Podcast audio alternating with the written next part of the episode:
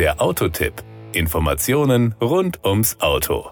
Seit dem Herbst 2017 tummelt sich der Kia Stonic auf unseren Straßen. Er gehört zum wachsenden Segment der B-SUVs und da fällt er aufgrund seiner Optik sofort ins Auge. Auch wenn er rein von seinen Abmessungen her das kleinste Mitglied der SUV und Crossover-Familie von Kia ist, so hat er sich doch eine große Fangemeinde erarbeitet. Das Outfit. Der Stonic zeigt definitiv europäisches Flair. Das liegt speziell darin begründet, dass sowohl sein Exterieur als auch sein Interieur vom europäischen Kia Design Zentrum in Frankfurt gestaltet wurden. Sein Design ist bereits mit den weltweit renommierten Designpreisen EF Award und dem Red Dot Award ausgezeichnet worden. Power und Drive. Aus der umfangreichen Antriebspalette des Kia Stonic, derzeit sind es fünf Triebwerke, darunter zwei moderne Turbodiesel, haben wir zum Test den 1.6C RDI ausgewählt, den es alternativ mit 115 und 136 PS gibt. Die letztgenannte Version benötigt 10,3 Sekunden, um Tempo 100 zu erreichen. Maximal ist man mit 185 kmh unterwegs.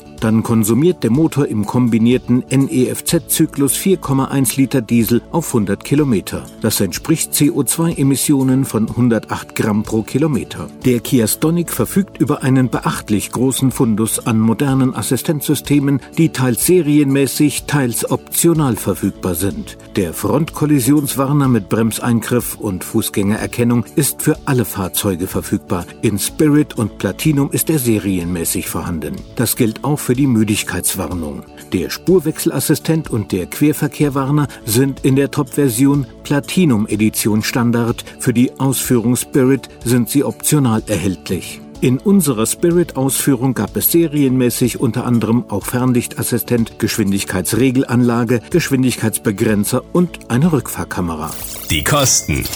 Der Kia Stonic bewegt sich in einer ausgesprochen moderaten Preisskala von aktuell 15.586 bis 26.212 Euro. Für den letztgenannten Preis bekommt man den Stonic als 1.6C RDI mit 136 PS in der Platinum Edition. Wir waren mit dem stärkeren Motor in der mittleren, also der Spirit Version für 24.165 Euro unterwegs.